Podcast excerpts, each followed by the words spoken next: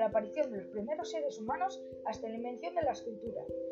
Tiene tres etapas, paleolítico, neolítico y edad de los metales. En el paleolítico empieza desde la aparición de los primeros seres humanos hasta la invención de la agricultura y la ganadería.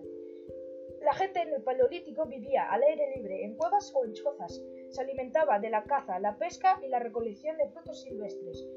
Al principio comía la carne cruda, pero con la invención del fuego empezaron a cocinarla. Sus armas normalmente eran de piedra o hueso, y su arte era de animales.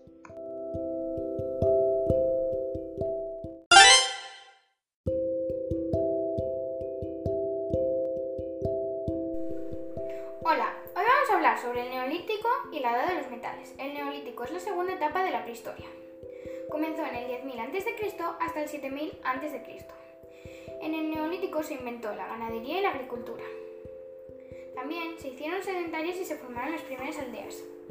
Sus herramientas estaban hechas de piedra pulida. Algunas de ellas son las azadas, las hoces y los molinos de mano. También se crearon inventos como la cerámica y el telar. La edad de los metales.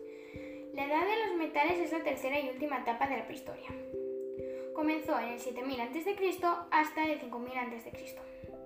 En la edad de los metales se descubrieron metales como el cobre, el bronce y el hierro.